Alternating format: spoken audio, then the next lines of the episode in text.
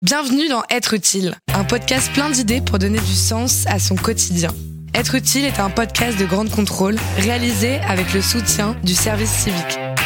Alicia ou 20 ans. Être utile, c'est quoi? Qu'est-ce que ça veut dire? Être utile pour moi, c'est apporter quelque chose aux autres, quelque chose qu'ils ne savent pas et qu'ils ont besoin de savoir surtout.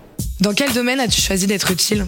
Dans mon service civique, je suis avec des personnes âgées dans le numérique et ils ont du mal à utiliser les ordinateurs, les téléphones et surtout qu'il y a beaucoup d'avancées technologiques, ils ont besoin de savoir comment utiliser.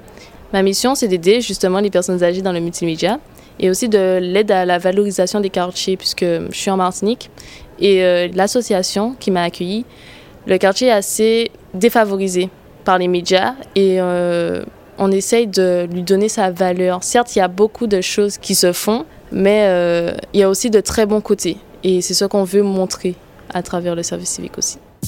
Comment tu en es arrivé là? J'avais une idée de ce que je voulais faire, mais j'en étais pas vraiment sûre. Je voulais avoir contact avec les gens.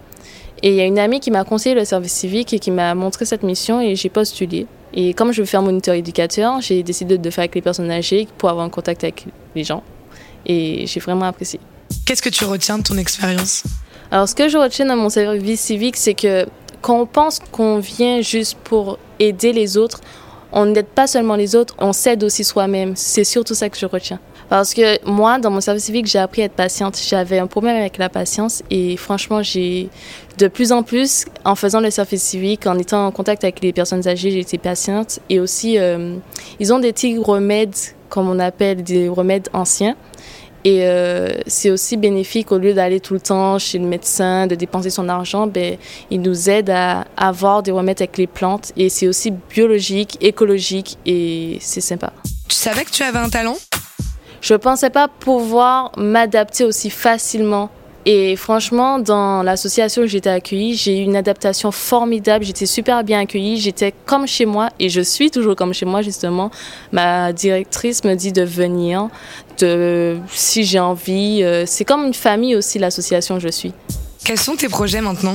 J'ai passé l'examen d'entrée en formation de moniteur éducateur et j'ai pour but plus tard d'ouvrir une entreprise pour aider les personnes âgées avec... Euh, justement le numérique. Parce que de plus en plus, on voit que les sociétés veulent retirer les papiers, en fait, le, courrier, et que beaucoup de choses se font par Internet, et que beaucoup de personnes âgées n'ont pas cette aisance d'y aller, et aussi, ils n'ont pas de suivi.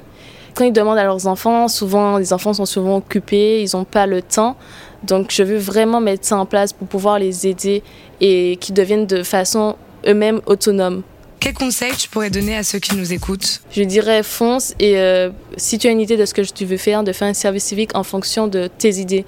De ne pas faire un service civique juste pour faire un service civique, mais en fonction de ce que tu veux faire plus tard. Toi aussi, propose ton idée, apporte ton témoignage ou pose ta question en envoyant un mail à êtreutile@grandecontrôleparis.com.